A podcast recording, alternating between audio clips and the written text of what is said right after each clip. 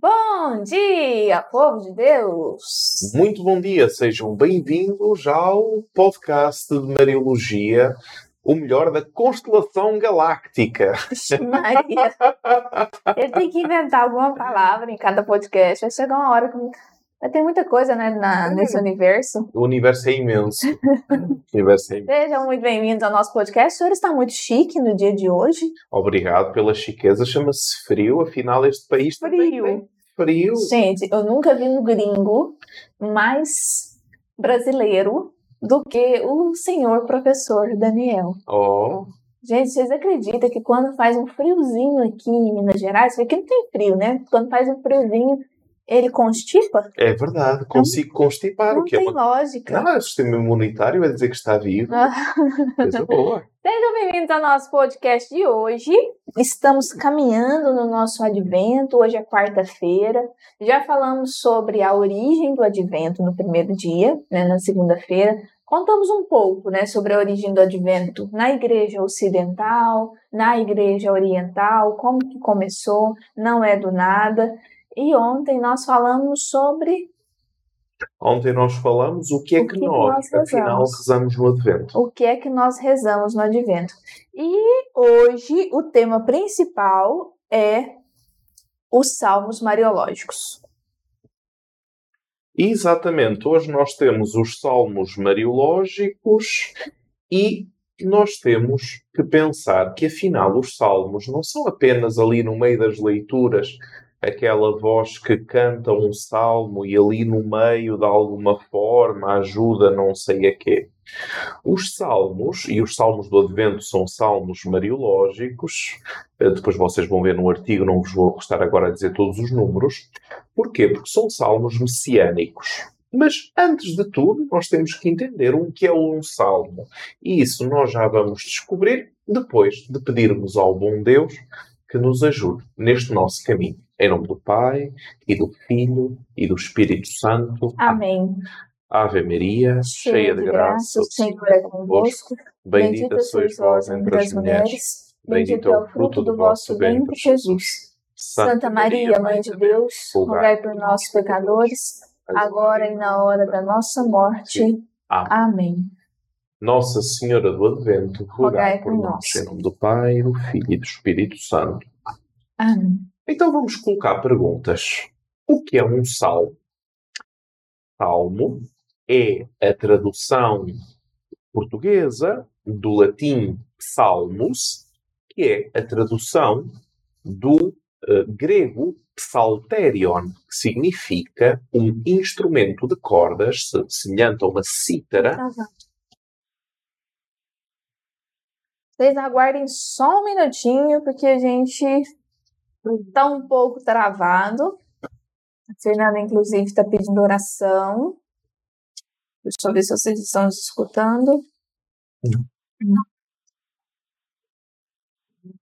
A Fernanda está aqui pedindo oração pelo sul, que está sofrendo com as chuvas e deslizamento das encostas. Eu vi mesmo, inclusive também na Itália, Na Itália está também acontecendo isso. é o problema das infraestruturas. Aguardem só um minutinho que nós já vamos voltar. Faz parte. O nosso áudio permanece. O áudio permanece. O áudio então, vamos permanece. começar? Vamos continuar? Continuar. Vocês vão ter a imagem do professor Daniel rezando E a enquanto a gente vai falando. Ok. Sim. Muito bem, a minha voltou. Então, o salmo, então, eh, o próprio nome salmo indica o instrumento com o qual era cantado o salmo. Então, o salmo são músicas. Vamos assumir desta forma. Então, existem vários tipos de salmos, etc. E existem os salmos messiânicos.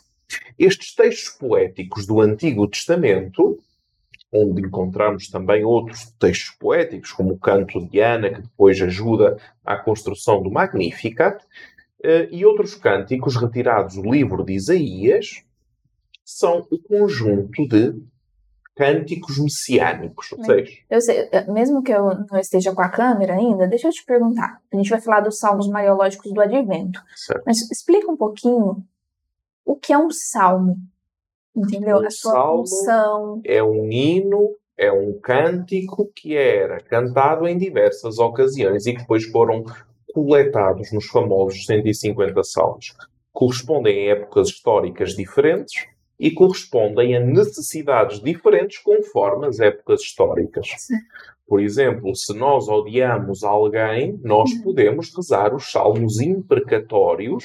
Da maldição. Eh, partilhe, Senhor, os dentes dentro da boca e que os seus filhos sejam devorados por leões no nascimento. São salmos imprecatórios. Penso que sejam cinco salmos. Estes toda a gente decora, não é? Sim. Então, os salmos dizem diferentes uh, atitudes interiores perante Deus em diferentes contextos históricos. E a maioria foi escrita por Davi? Não. Como o pessoal não. fala? Não, não foram escritos por Davi. Onde é que vem a história de Davi? Sim. É que na corte do rei Davi, toda a tradição oral começou a ser escrita. Estamos ali no 1200 a.C. Uhum. Começou a ser escrita ao ser escrita, era normal atribuírem um argumento de autoridade, por exemplo, o, o Êxodo ter sido escrito por Moisés. Sim. É, mas no Êxodo tem a morte de Moisés, então Moisés escreve a sua morte. Era a questão, não era a questão histórica, ou jornalística, ou arqueológica, era a questão de provir de uma pessoa, de uma figura de autoridade, e dessa forma aumentar a sua credibilidade o salmo, mas não se chamavam salmos, não é? Seriam os cânticos. Ah, não se chamavam, não se chamavam cânticos. Ah, os cânticos do tempo do rei David. Estás a entender? Os cânticos do tempo do rei David. Ora, perante isso, imagina só, os cânticos do tempo do rei David e o pessoal ficava ah, não, não, os cânticos do tempo do rei David. Até porque nós hoje temos só o Antigo Testamento. Uhum. Uh, só que na altura uh, existia um pulular de escritos mas como distinguir os escritos bons Sim. dos maus? Então, se fosse associado a um conjunto de escritos de uma figura de autoridade, são os bons. E os outros são coisas. E na liturgia? Então, a gente sempre tem na Santa Missa, né, na, liturgia, é, na liturgia da palavra, o uso do salmo. Então, uma leitura, um salmo, o evangelho. Uma leitura, um salmo e uma leitura, o evangelho. O salmo é só para ter uma música, um Não. canto, um hino no meio da, no meio da missa. Qual é a função do salmo na missa? Eu sei que você não é liturgista, mas essas coisas assim, é importante a gente falar, porque se a gente vai falar dos salmos mariológicos, uhum. é importante a gente compreender é, por que rezar o salmo. Então, normalmente a liturgia é feita desta forma: uma leitura, salmo, aleluia, evangelho. Aos domingos, uma leitura e nas festas, uma leitura, salmo, segunda leitura, aleluia, evangelho. Uhum. Correto? Ok. Então, a função do salmo é cantar a salvação, porque são cânticos. Sim. Cantar a salvação. Agora sim. O problema é ou cantar a esperança de salvação. Então, no Aleluia, concretiza-se essa esperança de salvação. Eu estou mal, dia e noite as lágrimas são o meu, pão. Quando eu pergunto todo dia onde está o meu Deus, posso, fui, fui traitorado, posso contar os meus ossos, etc. Misericórdia, sim, misericórdia, pois pecamos. Exatamente. Então existe uma. Existe, no fundo, o pulsar da vida, okay, sobre a forma de cântico, tende normalmente a concentrar muito do sentir interior e tende a expressá-lo com palavras de uma forma organizada. E se virmos os cânticos são cânticos, não é? Hoje em dia, eh, às vezes nós uh, chateamos-nos um pouco com as letras que são muito pouco elucidativas uh, da literatura, mas os cânticos de todas as épocas expressam as pessoas que os fazem, as pessoas que os cantam, as pessoas que os ouvem. Então, para existirem cânticos hoje que são desvios completos, não é? Quem é que produz aquilo? Pessoas que sabem que vão vender aquilo a uma classe da população desprovida de qualquer horizonte cultural. Contudo, mesmo no meio dessas maluqueiras, existem sempre pessoas que compõem cânticos que expressam, compõem poemas que expressam o pulsar real e que depois são musicados continua a existir. São é para minorias, porque a grande maioria consome arbitrariamente uhum. coisas que uh, não edificam de forma nenhuma. E, bem, no fundo, no fundo, os salmos são um espelho da alma de um povo. Pronto. Deu. Primeiro salmo, Salmo 23. Pois vocês podem ir uh, na Bíblia católica, porque na Bíblia protestante eles saltam um bocadinho com os salmos de um lado para o outro. Salmo 23 festeja a jubilosa liturgia de entrada do santuário. O que é isso? Os povos peregrinam a Jerusalém, os povos peregrinam em grupo, cantam, cantam um momento impressionante, a entrada no santuário. Por exemplo, ainda hoje em dia isto existe, em Fátima, a coroa da torre da Basílica Nossa Senhora do Rosário de Fátima, essa coroa que é dourada, é folha de ouro, uns ourives irlandeses que ofereceram. Quem peregrina a Fátima consegue-se ver a quilómetros, porque o local é plano.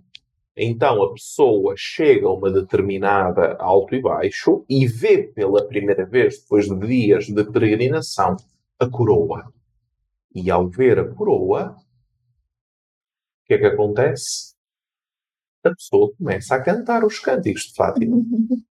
Da mesma forma, quando entra no santuário, ou quando entrava no santuário, o povo hebreu cantava o Salmo 23. E esse Salmo 23 faz memória de quando levaram a arca para Jerusalém. Leiam o sexto capítulo da segunda, do segundo livro de Samuel. Então aclama a vitória, uh, aclama a vitória, aclama a vinda gloriosa do Messias. O Messias virá, a arca entra no templo, somos salvos, e o Messias que virá. E ao mesmo tempo diz quem é aquele que deseja a Deus, quem é aquele que busca a Deus, quem é aquele que segue a Deus. E então aparece a figura do justo. O justo com a pureza de coração, o justo com a integridade de vida, o justo que receberá a bênção divina. Esta é, diz o Salmo, a geração daqueles que procuram o Senhor.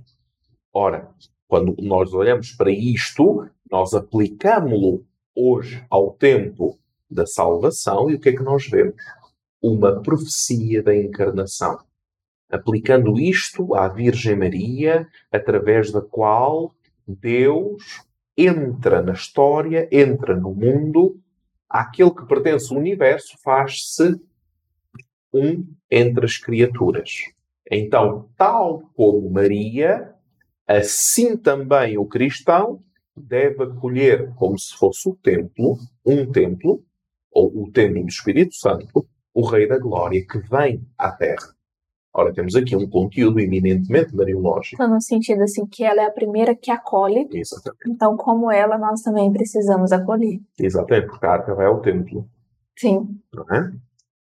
Depois temos o Salmo 24. O Salmo 24 normalmente é conhecido pela trombeta do Advento. Porquê? Porque é o salmo do primeiro domingo de Advento vamos dizer assim, é o salmo que abre o advento. Tem um versículo que diz, e começa logo o salmo, Salmo 24, versículo 1, A ti, Senhor, elevo a minha alma. Então, dá um mote para todo o percurso do advento, elevo a ti, Senhor, a minha alma. Essa atitude interior que depois tem uma expressão interior, porque o ato litúrgico, o facto, o movimento litúrgico tem um reflexo grande sobre a pessoa que está a celebrar. Dou-vos um exemplo. Se uh, a pessoa ou uma pessoa da Assembleia Celebrante estiver durante a celebração, uh, sei lá, coisas que eu já vi, uh, dizer o quê? mais interessada na,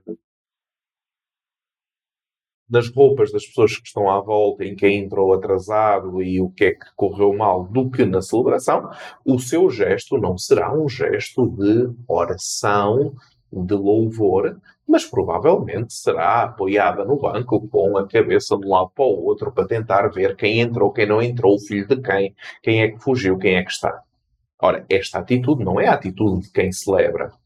É a atitude de quem pica o ponto, cumpre o preceito. Por isso existem gestos litúrgicos. O drama da parte dos católicos é que nós perdemos a uniformização de gestos litúrgicos. Sim, isso é verdade. Meu Deus. Porque o primeiro gesto litúrgico, na velha guarda, era aquele de permanentemente estar de joelhos, sobretudo na hora da comunhão, e de pé durante o Evangelho. Mas era em latim, ninguém percebia nada, o sininho a indicar quando é que as pessoas tinham que parar e olhar na celebração e por aí adiante. Este é um problema. Solução. A recuperação da atenção litúrgica, que é feita, eu pessoalmente é uma experiência que eu faço, ao seguir minuciosamente as leituras, as eucologias durante a celebração.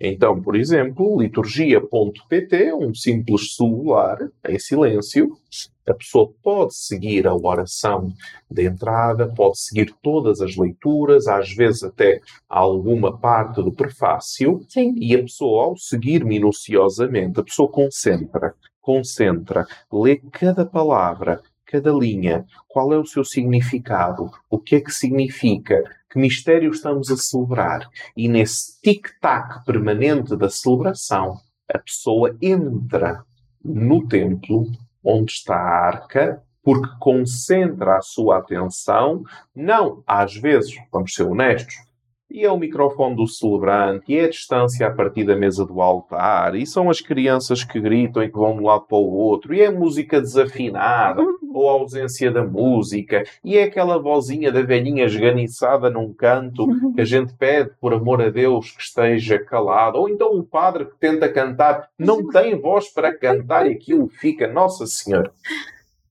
mas estamos numa celebração eucarística. E então aí é um ato que ajuda à concentração da pessoa para entender e viver aquilo que está a ser celebrado. E o salmo é muito importante na celebração é, litúrgica, por quê? Porque as leituras são lidas né, pelos leitores, e o canto ah, do salmo, a leitura do salmo, é respondida pelos fiéis. Então, também é uma forma de oração no meio da liturgia. Né? Então, por exemplo, o salmo de, do domingo passado, que foi o primeiro domingo do advento, quando ele diz assim, né? Meu Deus, em vós confio, que eu não seja decepcionado.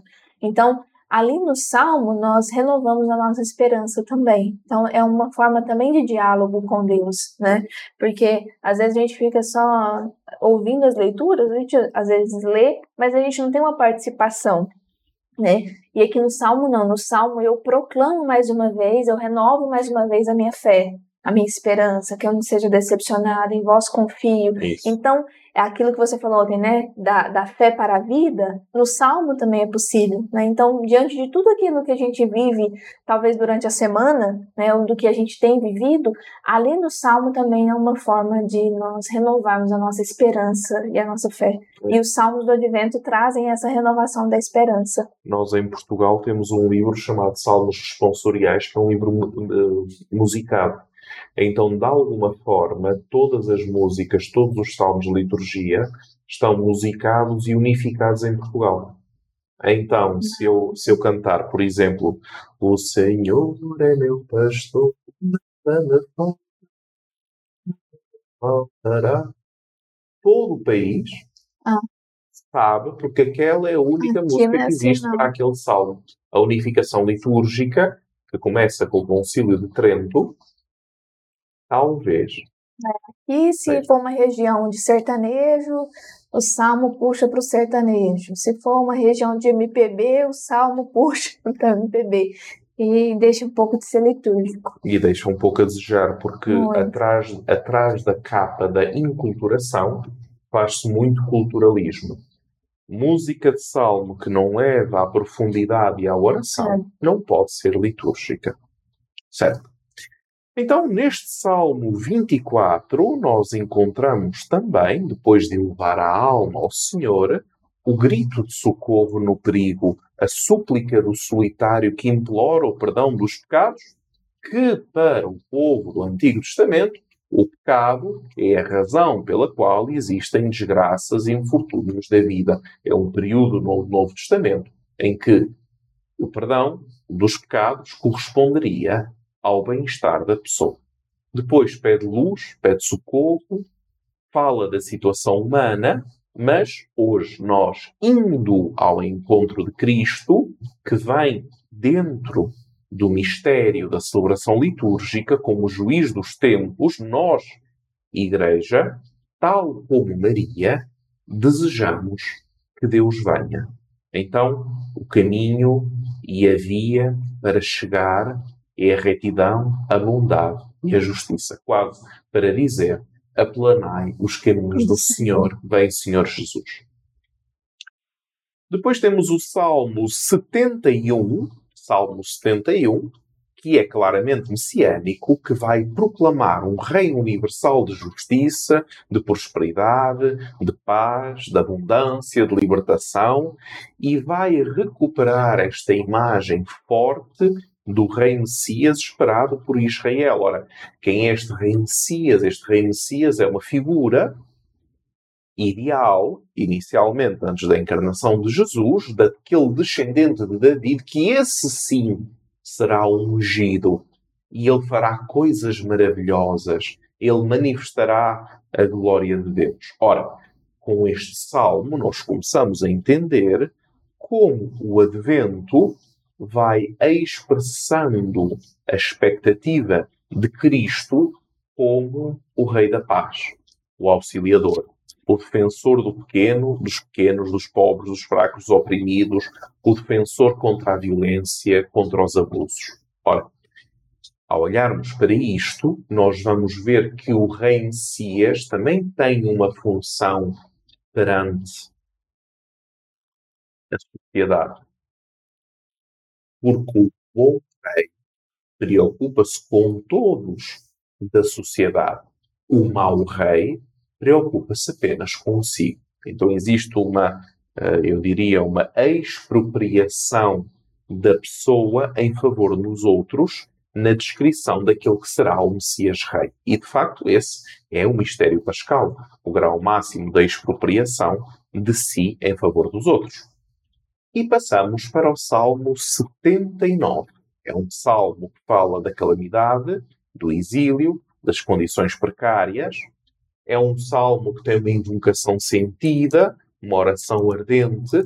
E estas imagens, a imagem da vinha, a imagem do pastor, do rebanho, unem-se à volta do Deus que é agricultor, ou vinheteiro e pastor, que cuida que cuida, diz o Salmo 79, nos refresca e faz brilhar o, o teu rosto. Então, um salmo dirigido ao cuidado. Esse salmo, inclusive, é do quarto domingo. Do quarto domingo. É o, o faz, portanto, faz brilhar o teu rosto. É um salmo que nos leva a ter uma confiança inesgotável em Deus que cuida dos seus. Por isso, dentro do Salmo também ouvimos este hino de clamor do povo de Israel que implora a intervenção do Deus libertador, eles que estavam no exílio.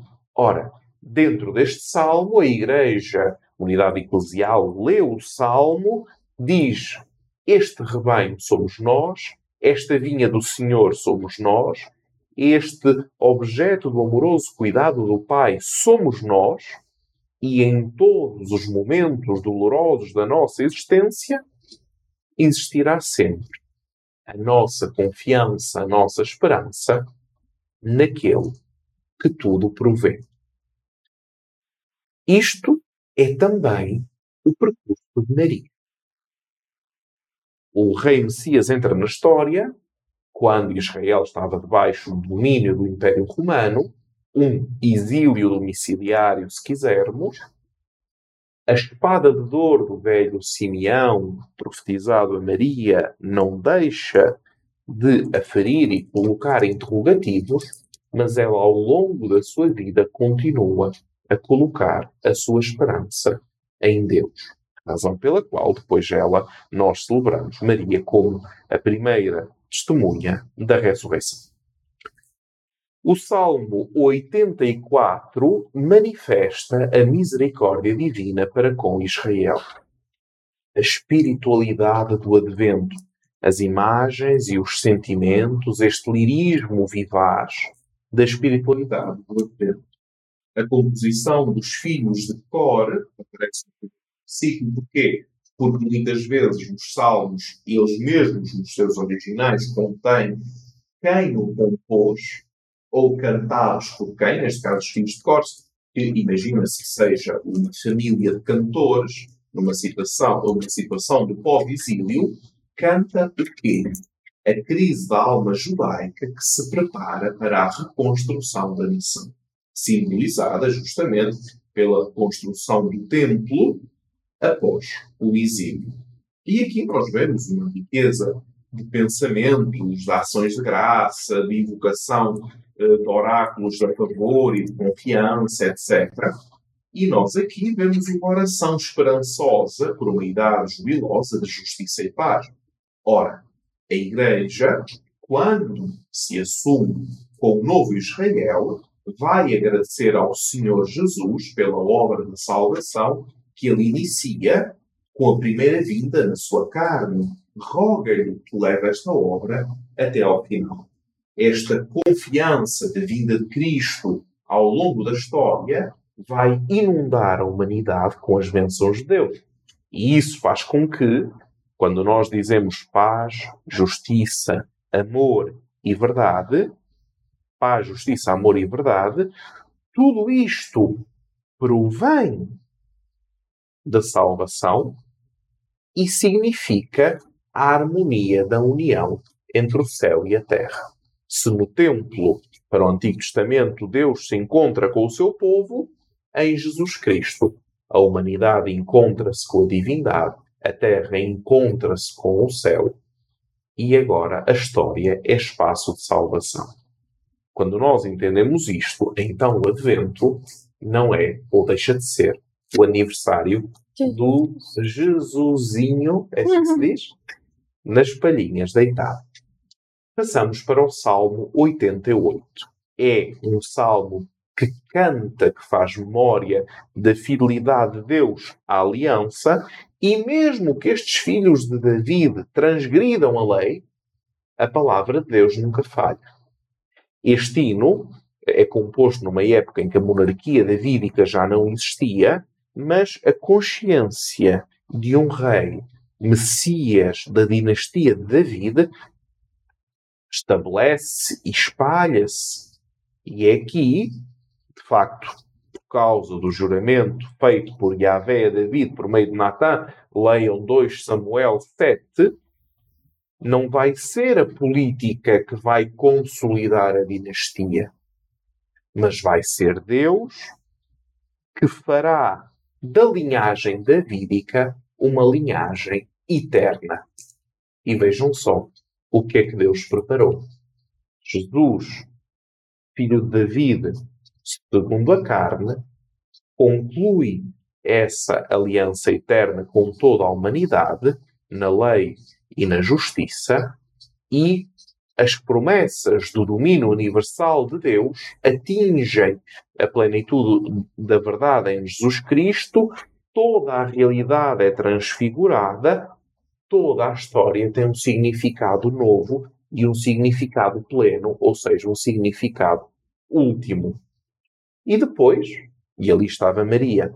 E depois temos o Salmo 121, que é um canto de peregrinação daqueles que se dirigem a Jerusalém. A palavra Jerusalém, Yerushalayim, é uma palavra hebraica. A palavra ir significa cidade, a palavra shalom significa paz. Ir shalom, que tem assonâncias com a, com a palavra uh, Jerusalém. Razão pela qual Jerusalém é a cidade da paz, por assonância dentro do hebraico, Ir Shalom. Então, se Jerusalém é a cidade da paz, o salmo canta o sentimento da peregrinação que vai para Jerusalém e que hoje é a igreja ao encontro de Deus. Então, toda esta era messiânica esperada no Antigo Testamento convoca universalmente todos os povos e nações da terra para fazerem o quê? E aqui está o advento. Regressar a Sião, que é a cidade escatológica. Oh, Daniel, mas o que é Sião? É Sinai? Não. Quem é Sião, Carol? Posso contar? Força! Maria? Maria é Sião, mas quando nos falam uh, Sião no Antigo Testamento, onde é? Em Jerusalém existe um rochedo gigante. Em cima desse rochedo criou-se a fortaleza do rei David, fortaleza inexpugnável. Vamos tentar entender. Numa região desértica, grandes rochedos não são comuns. Ao contrário das montanhas do norte de Portugal, onde estruturas em granito, megalíticas, são comuns. Quando eu construo muralhas, se o inimigo vem escavar debaixo dessas muralhas, o inimigo vence. Mas, se essas muralhas estiverem assentes numa grande rocha, não podem ser escavadas. Uhum. Logo, são inexpugnáveis. Então, a figura escatológica messiânica de Sião é a fortaleza que não pode ser vencida. Então, não há uma segunda palavra, porque quando um invasor invade uma fortaleza, conquista a fortaleza, a fortaleza pertence-lhe. No templo messiânico, essa fortaleza é significada de forma escatológica pela Sião inexpugnável. A Sião inexpugnável vai ser transposta para a fé inexpugnável de Maria, mesmo na cruz, que vai ser a rocha onde Deus assenta. Isso Então. Maria, como a nova Sião, Maria é a nova cidade onde o inimigo não pode vencer, porque completamente alicerçada na rocha da promessa de Deus. Então, a nova eterna aliança que não pode ser quebrada, porque completamente alicerçada sobre essa rocha, sobre essa fortaleza inexpugnável. Quando isso acontece, nós apercebemos-nos, aos poucos, que Maria, quando é tida por filha de Sião, significa filha da fé. Filha da aliança que não se quebra.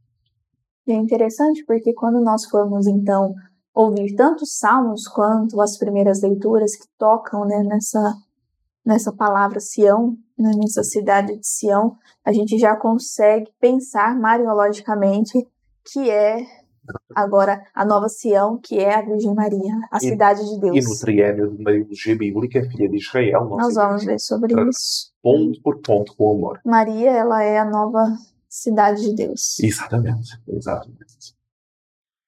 E isto, terminamos com os salmos e nós hoje trouxemos uma oração. Uma oração. Inclusive, é, até que durante o podcast eu fui colocando, é, e vocês vão ver no nosso site, no artigo, cada salmo que nós falamos hoje, vocês vão ver o salmo mesmo, né, a leitura do salmo, e na frente, em qual momento da liturgia nós vamos rezá-lo. Existem três anos, né? O, o ano litúrgico ele também é dividido em um triênio, o ano A, o ano B e o ano C. Vai Isso. até o C mesmo, né? Vai até o C. Esse ano de 2022 que nós estamos vivendo é o ano A. Então, quando vocês virem, né? Salmo, aqui, por exemplo, o Salmo 121, que inclusive é esse que nós acabamos de falar, que fala de Sião, ele é o rezado no primeiro domingo do advento.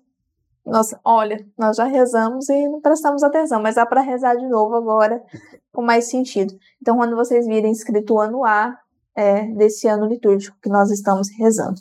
E para finalizar, nós vamos para a nossa oração, já que estamos falando de salmos. Hoje nós vamos rezar um hino do advento. Exatamente. Posso ir? Vai.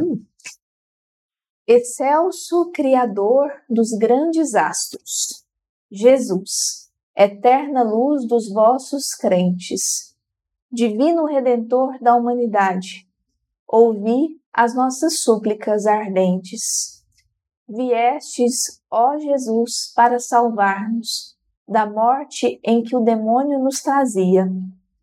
Do mundo enfraquecido foi remédio o vosso amor que alenta e alumia. Para salvar-nos todos do pecado, viestes até nós como um cordeiro.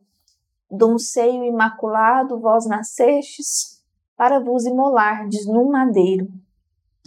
O vosso nome santo e onipotente, por toda a criação seja adorado. Vós sois, Senhor Jesus, excelso Rei, todo o poder que existe vos foi dado. Combatendo na terra o bom combate, queremos vosso reino dilatar. Vireis, divino Rei, no fim dos tempos, a vossa eterna glória contemplar. Amém. Amém. Amém. E assim nós finalizamos com este hino, aprendendo sobre os salmos mariológicos do Advento e os seus significados. E, se eu fosse você, dava uma lida no artigo que vai sair daqui a pouquinho no nosso site, para que nós possamos aprender um pouco mais.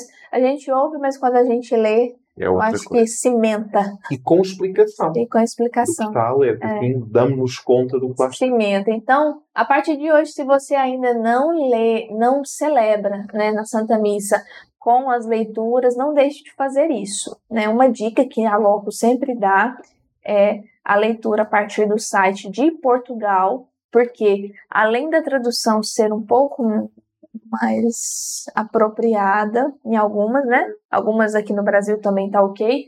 Só que além das, da questão da tradução, sempre antes de todos os textos, antes da primeira leitura, antes do até do salmo, né? Antes da segunda leitura, antes do evangelho, tem sempre um comentário muito bom, inclusive, né? Que trata literalmente e fielmente da, do sentido do mistério que nós estamos celebrando. Então, www.liturgia.pt de Portugal. Exatamente. Dito isso, amanhã, 9 horas da manhã, nós estaremos aqui, amanhã e sexta-feira, né, para continuarmos o nosso tempo do advento e todo o tempo do advento nós estaremos aqui com vocês para nós rezarmos juntos e aprendermos sobre esse tempo tão espe- especial, de uma espiritualidade tão forte que nós vamos viver. E os escultores de Mariologia da Locus, este advento, seguindo os podcasts, poderão dizer: Eu compreendo. É isso mesmo. Então, hoje à noite nós temos ainda Semana Teológica, Exatamente. Estamos participando das conferências do professor Daniel sobre angiologia, demonologia e mariologia em relação. Isso. Se você deseja também fazer o curso de extensão na parceria entre a Faculdade João Paulo II e a Locus, fale conosco que nós te orientamos como fazer. As inscrições já começaram e o início do curso será em fevereiro de 2023 por nove meses. Exatamente. Dito isso, Até amanhã. se Deus, Deus quiser. quiser. Tchau. Deus.